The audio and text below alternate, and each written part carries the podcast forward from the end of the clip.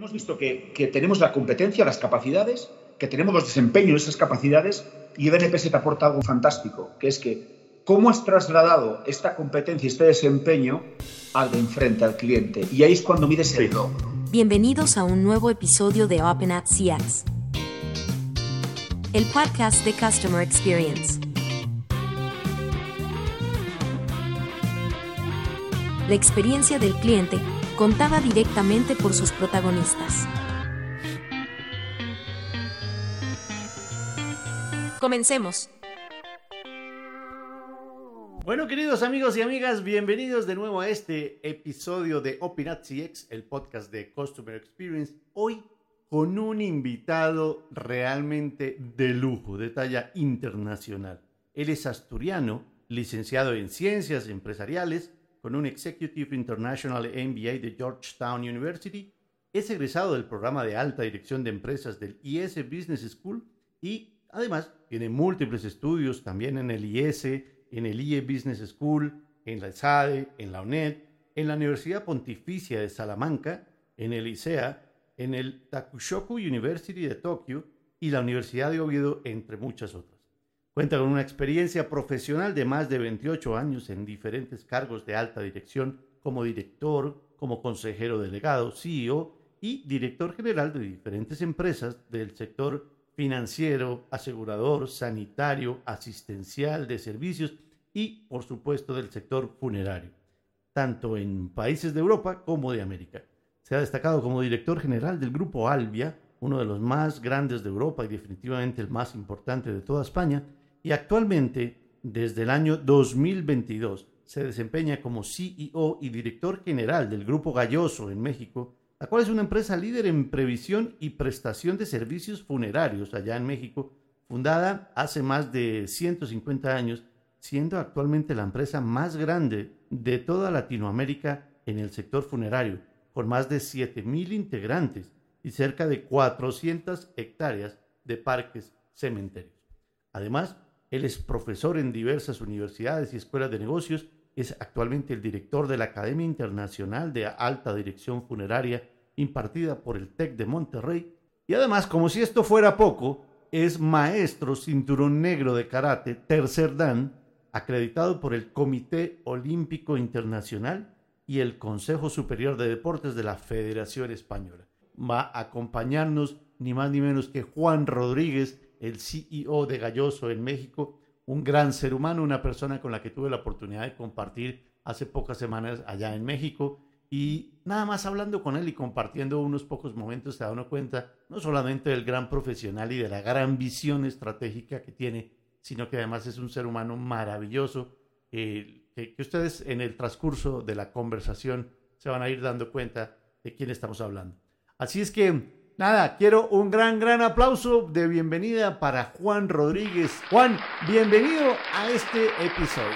Gracias a ti, Roberto. La verdad que es un placer colaborar contigo personalmente y con Opinat eh, por, la relación que tenemos profesional yo diría que hasta personal. Eh, así que es un placer por mi parte poder participar contigo en esto. De modo pues que Juan, como a mí me gusta arrancar, pues la, la pregunta sería, bueno, ¿quién es Juan Rodríguez? Pero a mí me gusta redactarla de una manera diferente si yo me encontrara contigo, no sé, en tres años, en cinco años, de pronto nos dejamos de ver, los caminos se, separan por un tiempo y nos volvemos a encontrar. ¿Qué te gustaría que yo recordara de Juan Rodríguez? Pues mira, esa pregunta yo me la hago personalmente muchas veces. Yo creo que hay personas en la vida, por lo menos lo que yo me he encontrado, que apestan la vida o perfuman la vida. Eh, las que apestan la vida son los que tienen comportamientos éticos, morales o de otra índole, pues eh, lejos de los estándares mínimos o aceptables. Y las que perfuman la vida son aquellas personas que te aportan muchísimo en lo profesional, en lo personal, en lo espiritual, en, el plano que sea. ¿no? A mí me gustaría que cualquier persona que tenga relación conmigo eh, pudiera comprobar que o pudiera sentir que soy buena persona, para empezar. Lo segundo es que si tenemos una relación profesional, evidentemente, pues que aparte de ser buena persona, pues que tengo las capacidades o las cualidades necesarias para cumplir con aquello que me he comprometido o para poder haber aportado pues valor a esa relación o esa transacción comercial o empresarial. ¿no? Entonces yo me quedaría con buena persona y buen profesional, que es lo que repito siempre, porque al final de la vida eh, esto es lo que tenemos, independientemente después de que hobbies o, determinadas cosas que están cerca de lo que somos como núcleo puedan gustar más, gustar menos o aportar más o aportar menos. Y una de las grandes responsabilidades, Juan, de un directivo como tú, pues es, es enganchar, es, es invitar a nuevas personas al equipo. De qué manera esta visión que, había, que además me encanta como la describes, personas que perfuman la vida, personas que, que la perfuman o la pestan. ¿De qué manera enlazas eso cuando estás hablando con un candidato a integrarse al equipo tuyo? Pues si se cumplen los requisitos de ser buena persona o aparente, apariencia buena persona y de buen profesional, las dos cosas tienen que convivir. Lo que le tienes que ofrecer a una persona para que se pueda incorporar a tu equipo es honestidad, es fidelidad inquebrantable, bidireccional. ¿eh? Esto no es solamente unidireccional. Y después también eh, apoyo y autonomía. El talento crece cuando tiene autonomía. El talento decrece y se marchita cuando es cercenado. Entonces, las personas que trabajan conmigo, tengo la suerte de que casi todas o todas son mejores que yo. Cuando tengo una idea, la hacen crecer, la hacen mejor que yo. Mi preocupación siempre es tener buenas personas cerca, buenos profesionales cerca y huir de las malas empresas, huir de los malos socios, huir de los malos profesionales, porque aparentemente pueden generarte algo beneficio a corto plazo, pero a largo plazo nunca son rentables. Yo soy muy pragmático y soy muy serio y muy directo con estas cosas. Claro, esto cuando lo dices, pues, pues puedes eh, eh, sembrar sobre ti una imagen dura o una imagen pues eh, lejana a lo que tú eres, pero las personas que lo merecen, las personas que son como estoy describiendo, lo valoran muchísimo. Yo lo que he percibido siempre es que las personas honestas valoran la honestidad. Y esa es como una de las grandes características del directivo, ¿no? Saberse rodear de personas diferentes a él y sobre todo, como tú lo dices, mejores a él, porque se encuentra uno, cada persona que está en un rol de liderazgo y por defectos, por decirlo menos, de su ego y de su propia sensación de valía, piensan que si enganchan en el equipo a alguien que sepa más, van a perder su posición de liderazgo. Y y creo que nada más alejado de la, de la realidad. Totalmente de acuerdo, totalmente de acuerdo. Hay una cosa que, que yo quiero que me, que me ayudes a ver y lo quiero conectar con el tema de, de, de tu maestría en karate. Bueno, hago un paréntesis antes de la respuesta. Explícanos qué quiere decir esto de los Dan porque en mi ignorancia uno sabe que, bueno, que yo inicio con un, con un eh, cinturón blanco y voy aumentando mi capacidad y mi experticia, voy cambiando de colores hasta llegar al cinturón negro. Yo juraba que ahí se acababa, digamos, el camino. Y luego me encuentro que hay, creo que son siete dans, si no estoy mal, o cinco, y tú eres tercer dan. ¿Qué es eso, Juan, de ser un dan? ¿Qué es eso? Bueno, la verdad que, mira, eso viene de, hace ya de, cientos de años. El karate y, el conocimiento del karate se ha ido midiendo en función de, tus habilidades y el tiempo que llevas practicando, ¿no? Es muy difícil entender, si no entiendes la filosofía sintoísta, si no entiendes la filosofía nipona, es muy difícil para un occidental entenderlo, ¿no? Eh, pero viene a ser como que según tú vas eh, conociendo más el karate y sabiendo más, el karate es, un, arte marcial. Marcial significa que tiene que ver con la muerte, ¿no? Eh, que puedes matar a una persona. Entonces dominas unas técnicas que pueden llegar a matar a una persona. Empiezas el cinturón blanco porque nada sabes. Vas escureciendo tu cinturón, pasas de blanco pasas al amarillo, pasas del amarillo al verde, del verde al azul, del azul al marrón y llega al negro. ¿no? El negro, teóricamente, llevas muchos años, has pasado eh, unos exámenes determinados y teóricamente sabes mucho sobre karate sabes, sabes bastante sobre karate, ¿no? Pero ¿qué ocurre? Que los cinturones son, están hechos de seda. Entonces, cuando has pasado muchos años amarrándote el cinturón, quiere decir que has entrenado muchísimo, la seda negra de fuera se desgasta y lo que okay. es la cera blanca, con lo cual tienes los conocimientos, pero tienes tu mente en blanco, tu nobleza de cuando no sabías nada. Y ahí es cuando empiezas a crecer como persona y ahí es cuando empiezas a crecer como karateca. Eh, después eh, vas haciendo tus exámenes y cuando llegas al cinturón negro, pues pasas el primer dan, segundo dan, tercer dan, cuarto dan y puedes llegar hasta octavo dan. O incluso hay eh, danes que son, pues, pues, por así decirlo, pues son como premios a una trayectoria, a una carrera y son ganados, pues, de manera emérita, ¿no? esto lo que te hace ser muy humilde porque vas avanzando, conoces o sabes que vas avanzando, tienes más conocimientos pero siempre empiezas, cuando cierras un ciclo, empiezas de cero en el otro.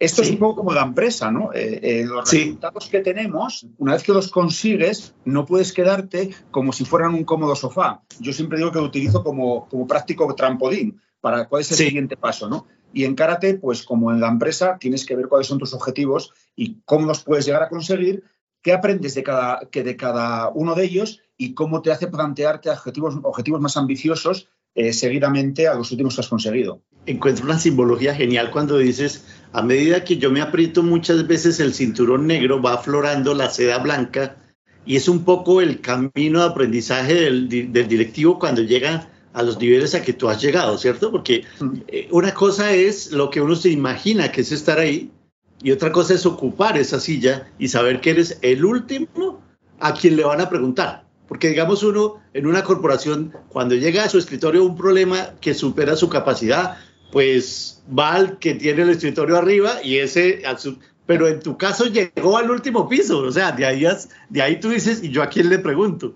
Y es creo donde, donde aflora esa seda blanca, esa seda espontánea, noble, que hace perfecta unión entre la buena persona que debe ser un buen directivo.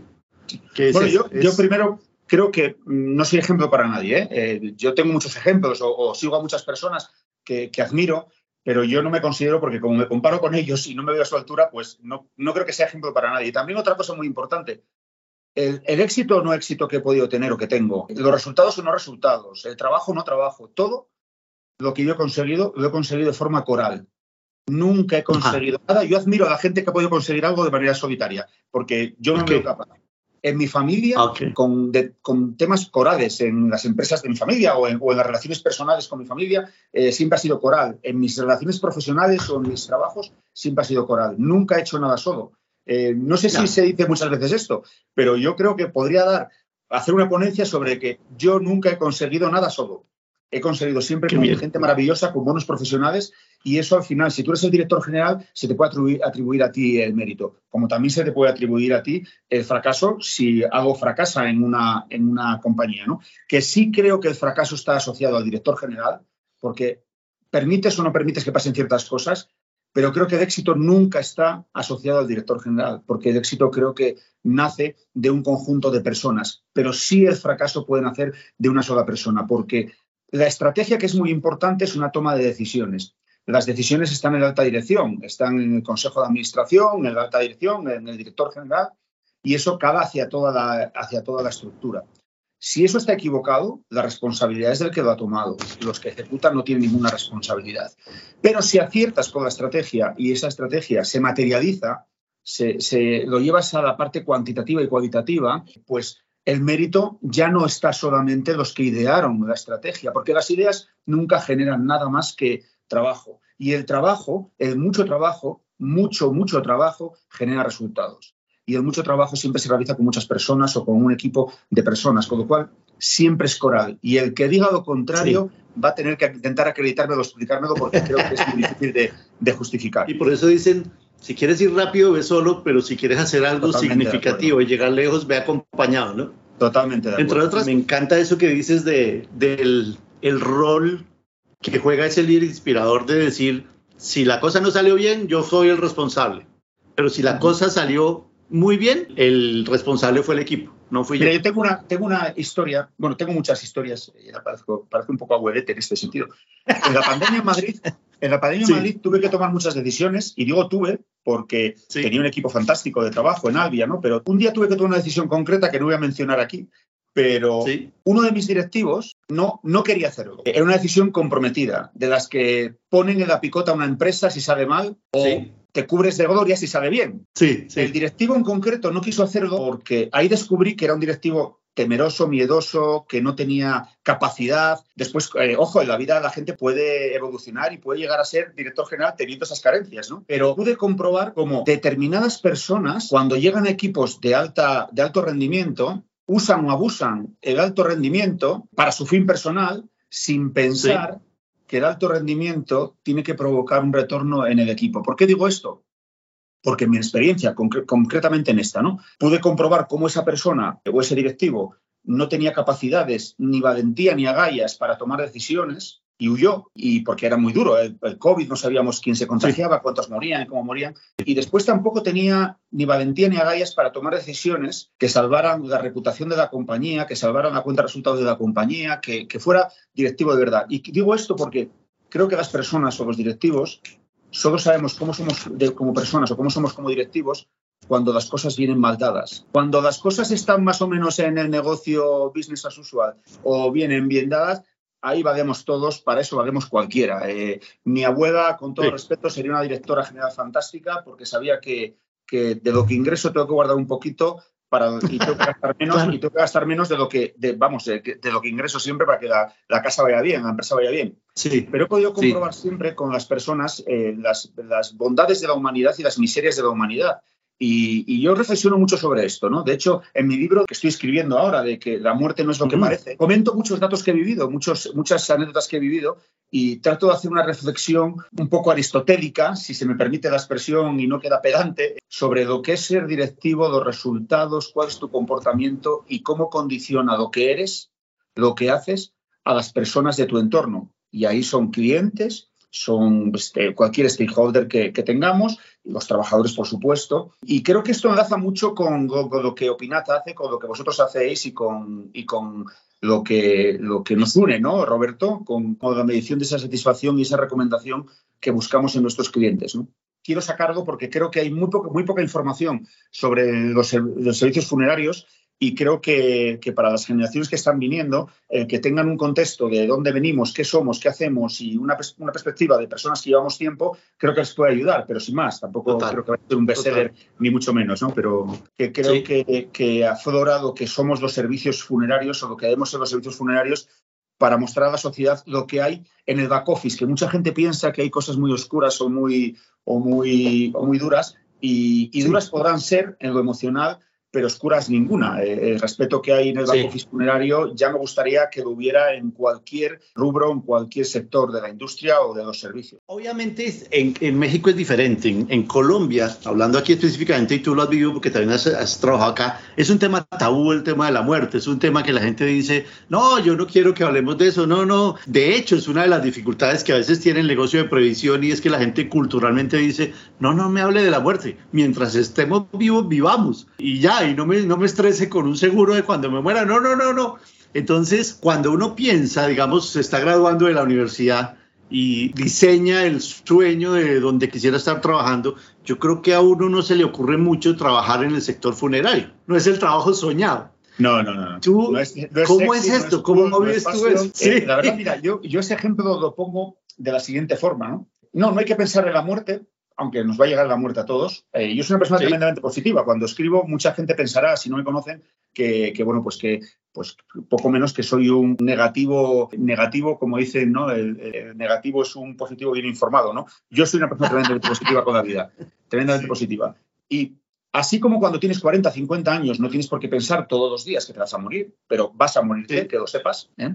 Cuando tienes 8, 9 años o 10 años, tampoco debieras pensar en qué estudiar, porque está, eso está por llegar, pero tienes que estudiar porque la vida está por llegar. Es curioso que cuando la vida está por llegar nos preparamos para ella, pero para el bien morir o para saber morir nunca nos preparamos. Eh, ambas cosas van a llegar. Es más, posiblemente eh, puedas, por desgracia, sufrir un accidente y fallecer de manera anticipada según tu, tu, edad, ¿no? Eh, pero creo que el prepararse en la vida no es pensar negativamente, al contrario, es que te preparas, luego te olvidas y vives, que lo importante es vivir y disfrutar, ser feliz, reír, no, no, hay que estar pensando en la muerte todos los días. Pero si tú contratas un contrato de previsión, por ejemplo, ya ese tema lo dejas zanjado, lo dejas, o si contratas una póliza de decesos, ¿no? Depende del país. Si, si lo haces, ya te quitas una preocupación tú y quitas una preocupación a tu familia. No tienes por qué pensar más en la muerte. Entonces, creo que, que, la vida, eh, todos nos anticipamos, pero nos anticipamos para tener solucionados posibles problemas futuros y disfrutar el momento.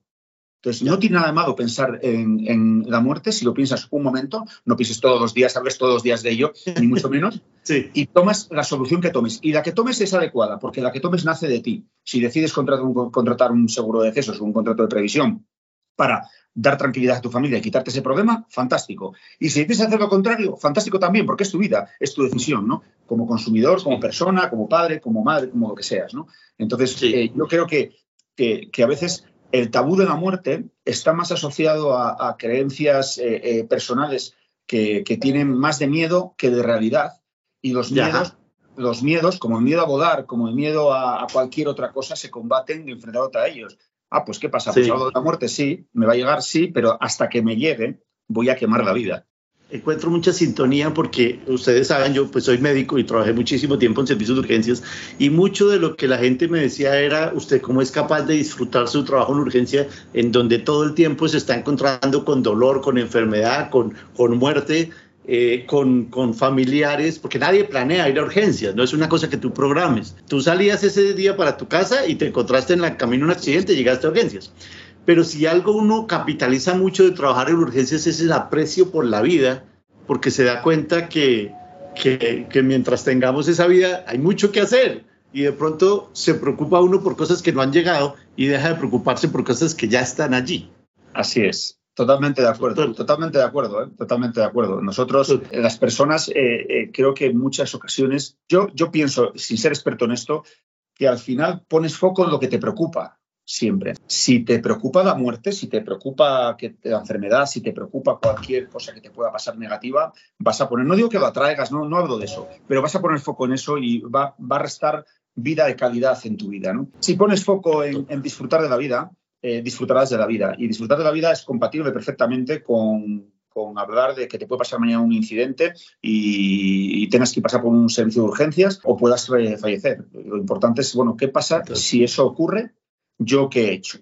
Pues yo tengo un seguro de gastos médicos mayores por si tengo un día una gran enfermedad, poder ir a este médico, a este centro hospitalario. Pues yo tengo un contrato de revisión porque si un día ocurre esto, no quiero que mi hija, no quiero que mi familia, no quiero que mi, la gente que quiero estén preocupados de algo económico. Creo que estén preocupados de despedirse de mí, sí, sí merece la pena despedirse de mí, eh, eh, pero no van a disfrutar el momento posiblemente, pero creo que, mira, hay, una, hay un poeta hay un poeta eh, mexicano que yo respeto muchísimo, me gusta, me gusta mucho, que, dice, eh, y lo dice así, lo expresa muy bien, ¿no? Qué cabrón es la muerte, que no nos mata a nosotros, sino que mata a quienes amamos. Entonces, eh, creo que eso define, define muy bien lo que una persona debe, debe enfocar cuando analiza lo que es la vida, lo que es la muerte y qué hacer en un caso bueno. Total.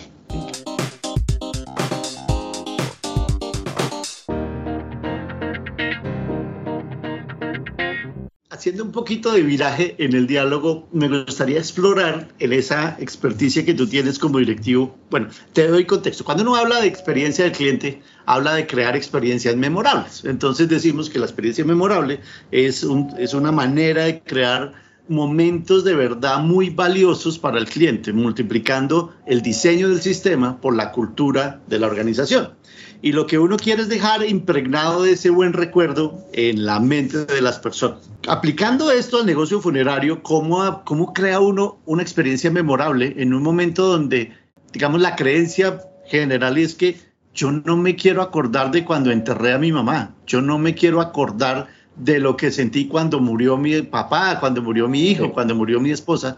¿Cómo creas tú experiencias memorables en un momento tan difícil para una persona que tal vez quisiera no recordarlas, o sea, exactamente lo contrario a crear una experiencia memorable. ¿Cómo ves esto?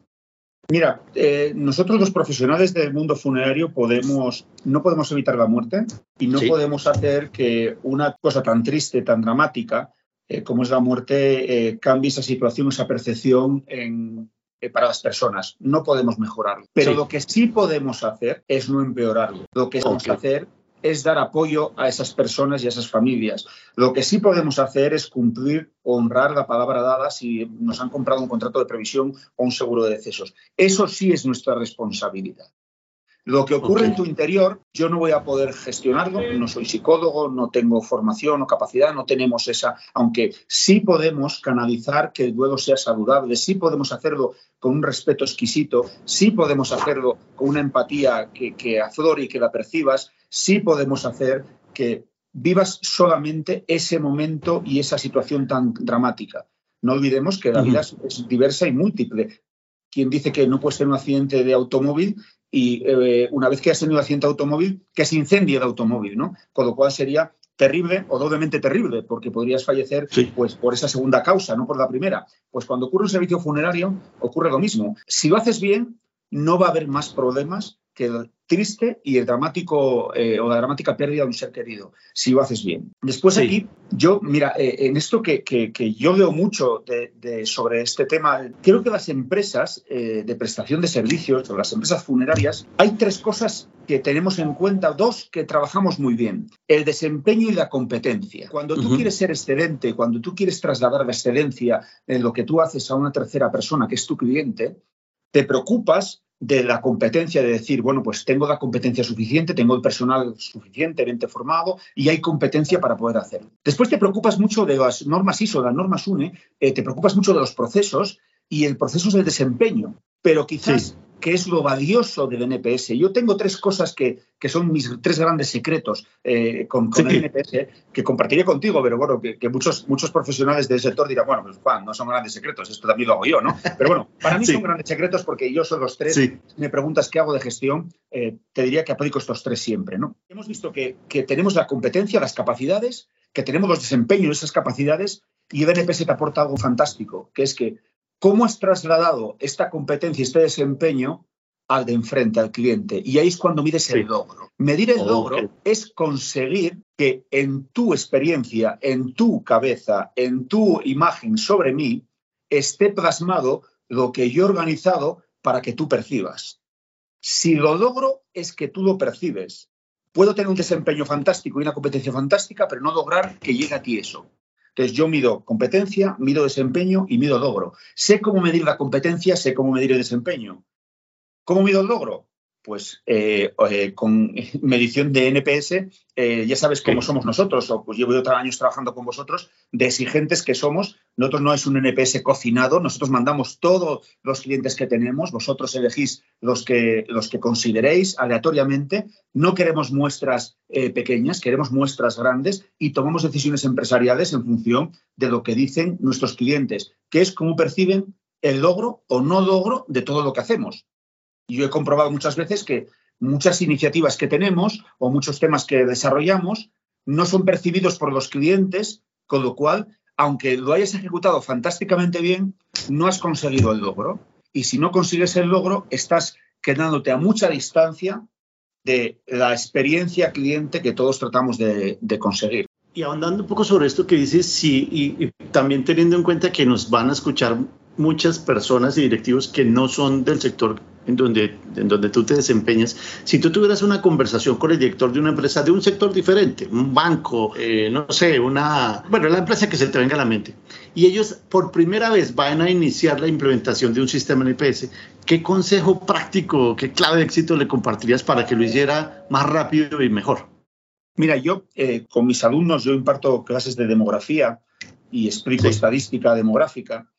Y siempre, eh, siempre les comento que un buen directivo va a tener que explicar a la sociedad, va a tener que explicar a los accionistas, va a tener que explicar a los trabajadores, va a tener que explicar a su consejo de administración, va a tener que explicar a terceros, a los stakeholders, como comentaba antes, pues qué está haciendo, cómo lo está haciendo, por qué lo está haciendo. Y esto tú puedes explicarlo en una, eh, en una presentación de PowerPoint maravillosa, pero hay tres cosas en esa, en esa presentación que tienes que, que, hacer valer y que tienes que poner con, con, vamos, con absoluta solvencia y que sean inequívocas para ninguno de los stakeholders, ¿no? Para nadie puede dudar de ellas o puede tener. Y aquí yo, pues, me voy a poner un poco profundo y un poco filosófico, eh, pero creo que la retórica aristotélica nos enseñó, nos enseña que el etos, el patos y el logos, eh, cuando realizas algo, quieres convencer a alguien o cuando tienes que eh, argumentar algo, lo que has hecho, cuantitativa y cualitativamente, te puede ayudar muy bien. tienes que basarte en experiencia, tienes que basarte en, confianza, mostrar ese tipo de confianza, tienes que demostrar acciones concretas, resultados concretos, pero luego tienes que llegar a un número. Y la única forma de llegar a un número es que puedas medir todo lo que haces. Y medir todo lo que haces es pues obtener cuantitativamente un retorno de las acciones que generan pues, tu plan estratégico, por ejemplo. Hemos conseguido que tu experiencia eh, de cliente en caso de servicios o tu producto, eh, pues han llegado al consumidor y el consumidor toma decisiones en función de ello. La forma más práctica de medirlo es preguntarle al consumidor. Pero claro, si, si yo hago algo y le pregunto a un consumidor, te pregunto a ti, eh, pues posiblemente tú por rubor, por, educación, no me traslades la realidad. Entonces debes tercerizar que, y debes asumir que a, tienes que otorgarle un ecosistema de confianza al consumidor para que se exprese voluntariamente. Y después tienes que llevar eso a una cifra. Porque sí, bien, vale, no, no, tienes que llevarlo a una cifra. sí, sí. NPS lo que te permite son dos cosas que yo considero fantásticas. ¿no? En el front office es que primero te preocupas por lo que realizas y te preocupas por tus clientes. Y eso es una realidad. Y eso es una realidad, ¿no? Porque si no, no harías una estrategia de, medición de, tu recomendación en tus clientes. Aparte de eso, te permite tomar decisiones y saber dónde están tus puntos ciegos, dónde están tus falencias en, la empresa, que posiblemente sean los que generan tus problemas en la cuenta de resultados, en el flujo o en el balance, ¿no? Pero también hay un, back office, que este back office, eh, eh, que, a veces no gusta hablar de él, pero yo la realidad es que yo tomo decisiones de negocio basado en el NPS. Si todos mis clientes me dan un 10 y todos mis clientes están súper contentos con todo lo que hago, ¿cuán sensibles son al precio? ¿Estoy cobrando adecuadamente? ¿Estoy perdiendo margen? Si, si, mis clientes valoran negativamente todo lo que hago, cuán sensibles son a la percepción o a lo que estoy realizando. ¿Estoy haciendo adecuadamente el servicio que, digo que, estoy haciendo? ¿Me considero que soy una opción para ellos viable?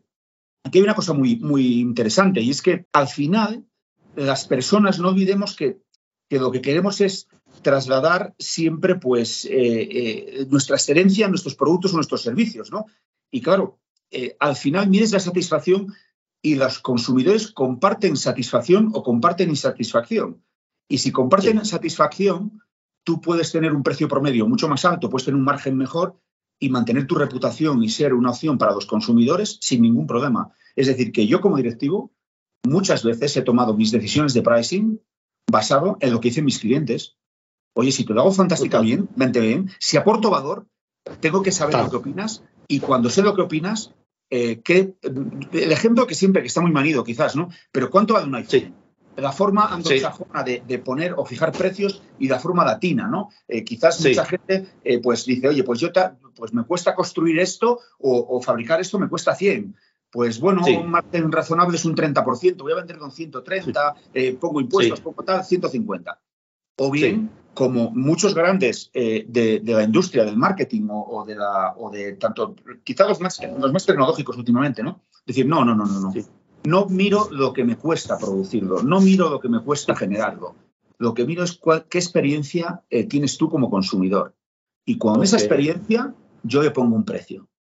Entonces es importantísimo que tercerizadamente de manera homologada y de manera científica alguien te lo mida. Y aquí es un poco también lo que pasa con, los temas fakes o con, o con las imitaciones. Yo veo muchas empresas que dicen, tengo un NPS de tanto. Todas las empresas con NPS propio tienen un 95, un 92, un 99% de NPS. Todas. Yo por lo menos que conozco. Cuando tercerizas, se cae el 40, 50, 60 a la realidad. Yo lo he, vivido, lo he vivido en varias empresas. ¿eh? Eh, nosotros estamos muy orgullosos ahora mismo del NPS que tenemos en Galloso. Quizás si me preguntas hace año y medio no estaríamos tan orgullosos, pero ahora mismo estamos muy orgullosos del NPS que tenemos. Y como pasó en Albia, ¿no? En, Albia empezamos con un NPS de 66% y pues que yo salí de Albia con un 84% de NPS, ¿no?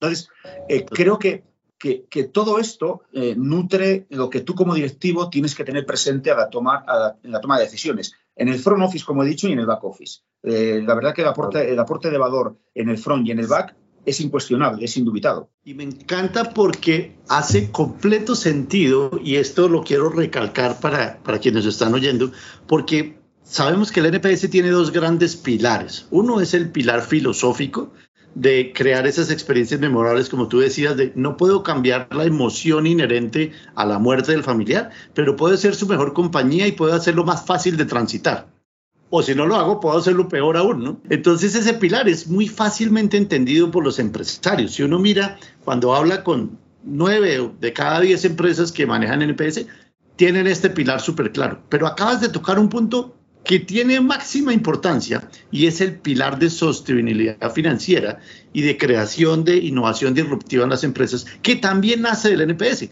No escucha uno frecuentemente directivos hablando de los economics, como dicen los, los norteamericanos, de los economics del NPS. Cómo yo con un aumento X de puntaje en el NPS, tengo un aumento Y de eh, utilidad a través de la buena experiencia, de las buenas utilidades. piensa una cosa, ¿eh? hay una fórmula eh, que yo, yo siempre comento, a veces nos obsesionamos con el volumen, ¿no? Decía un, profesor mío decía que volumen es, vanity, profit is sanity, ¿no? Y es verdad, no, no, no te, y, y, hay una cosa del volumen que es muy, es muy interesante.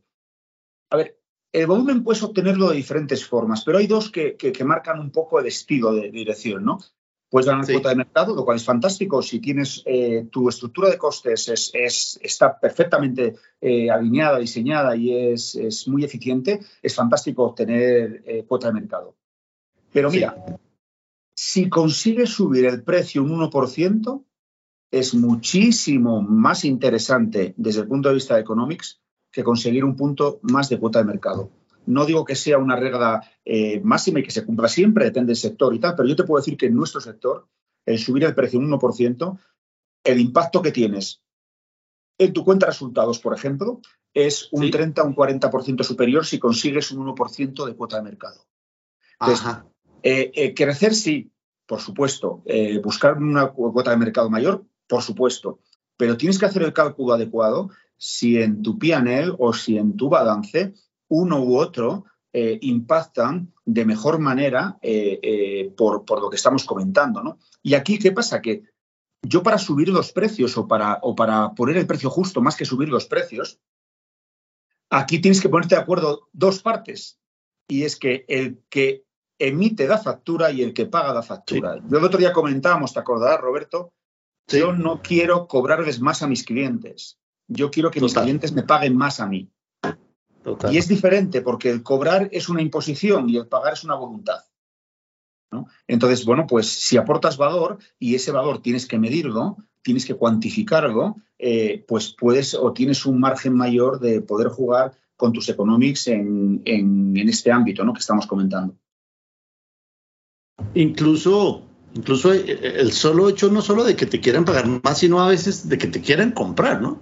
casi que uno diría, Así uno dice, bueno, ¿y cómo hago yo para posicionarme en un mercado eh, que de pronto está muy competido? Pues las ventas son la mejor, la mejor prueba de la experiencia. Tampoco persigues que, te quieran pagar más porque sí, ¿no? A mí lo que me gustaría, ¿el cliente perfecto quién es? El que me paga lo máximo posible por la aportación de valor que ha recibido y me recomienda a gente que pague lo máximo posible por la aportación de valor que van a recibir y eso es un promotor. Es, El, promotor eh, en esencia, ¿no? La definición de un promotor en esencia.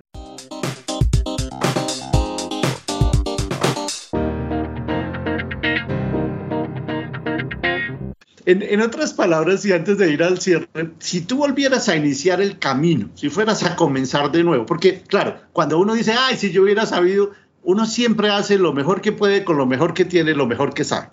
Pero si pudieras devolverte atrás, pero sabiendo lo que hoy sabes, en esa segunda vez, ¿qué no harías en cuanto a la implementación de un sistema NPS? ¿O qué cosa harías más rápido de lo que lo hiciste la primera vez? Bueno, yo llevo ya más de una década, sí, 15 años trabajando con, con NPS, ¿no? Entonces, sí. Eh, retrotrayéndome un poco, creo que, algo muy importante es eh, que lo viví en mi anterior experiencia en Albia, cuando lo, lo desarrollamos aquí en Galloso, en la anterior experiencia, eh, creo que el orden de los factores sí altera el producto. Me explico. Nosotros, cuando nos hemos puesto a trabajar y a implantar una estrategia de, NPS en determinados proyectos empresariales que me ha tocado dirigir, creo que al principio teníamos un poco inconexo lo que significaba la medición de NPS respecto a la realidad de las decisiones que tomábamos cada día. Y no, no organizábamos adecuadamente eh, esa transición en un plan estratégico eh, para decir, bueno, ¿qué tengo que hacer primero? Primero tengo que saber Primero tengo que saber lo que quiero hacer,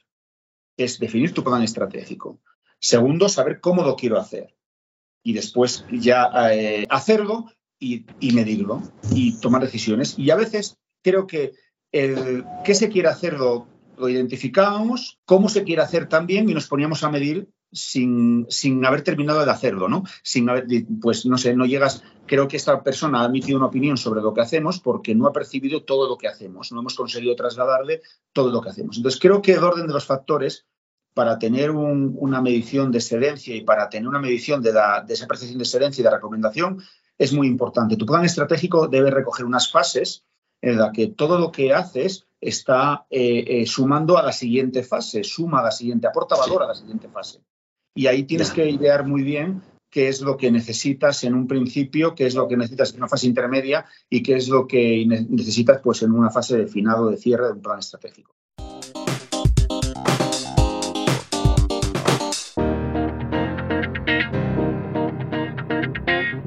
Preguntas rápidas del cuestionario La manera como te la propongo es, dime un número del 1 al 20, un número.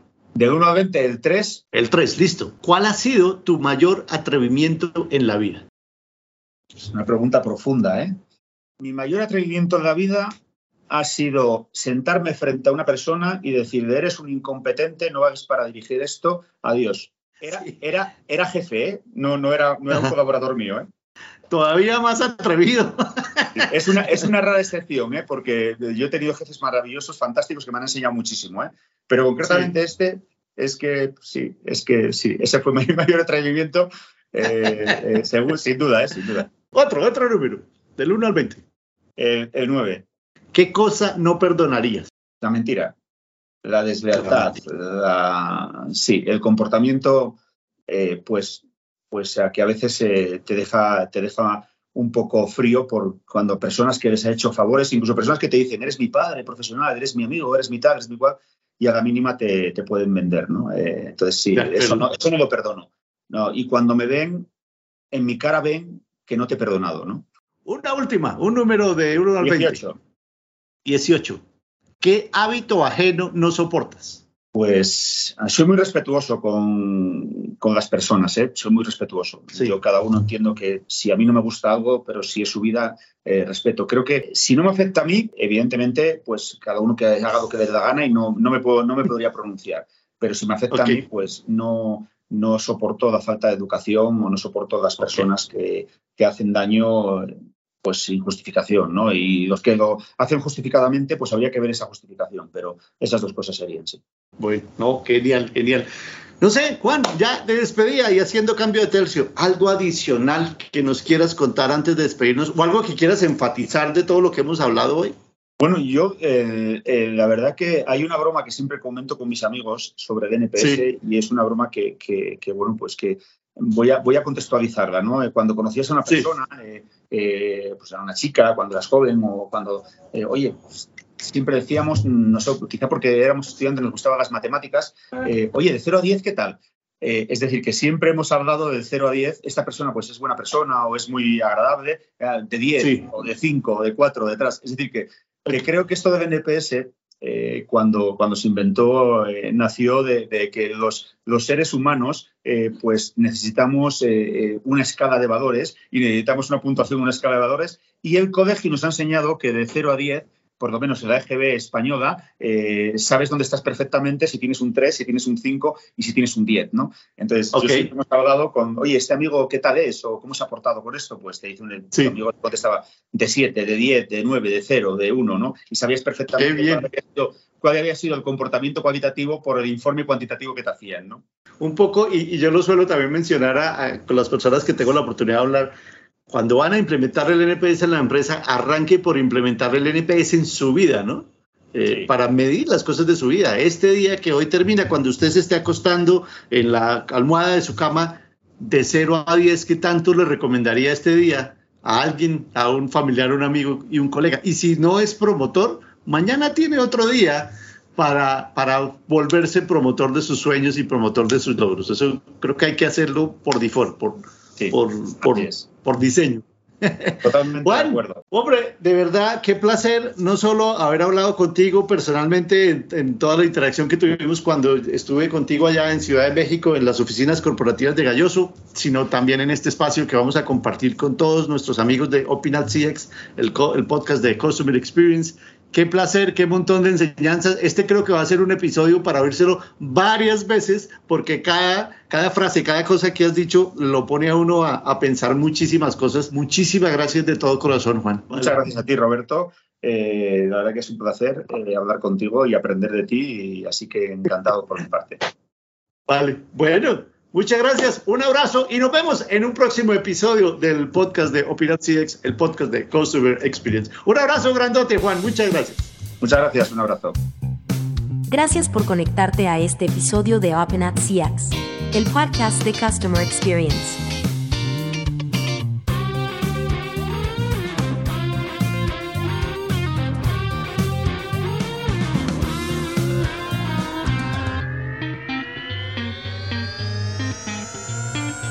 Nos vemos en una próxima entrega.